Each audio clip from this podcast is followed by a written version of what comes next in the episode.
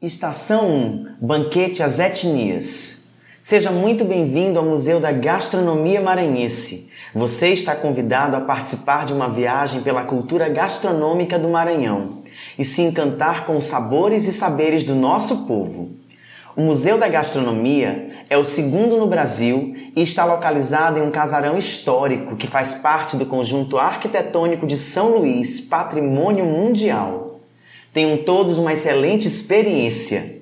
Na primeira estação, o Banquete das Etnias, você visualiza os principais grupos étnicos que contribuíram para a formação da gastronomia maranhense os indígenas no número 1, os africanos no número 2 e os europeus no número 3. Dos indígenas, herdamos os pescados, e em nosso banquete, identificado pelo número 4, está a pescada amarela frita.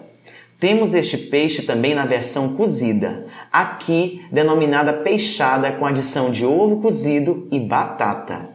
No número 5, temos o caranguejo, representado na versão toque-toque, que pode ser degustado após a quebra da casca, batendo com uma espécie de martelinho de madeira ou acrílico. Daí a expressão toque-toque. Costuma acompanhar com arroz branco ou de toicinho e mais vinagrete. No número 6, temos a casquinha de caranguejo, que é a carne já retirada com farofa, adicionada em cima e servida dentro da própria casca da cabeça do caranguejo.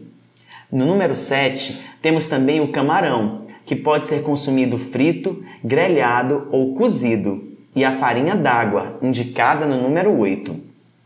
Já o povo europeu, em especial os portugueses, nos trouxeram o hábito de comer animais criados nas fazendas, além do apreço pelo consumo de doces feitos à base das muitas frutas tropicais representadas no número 9, no centro desta mesa.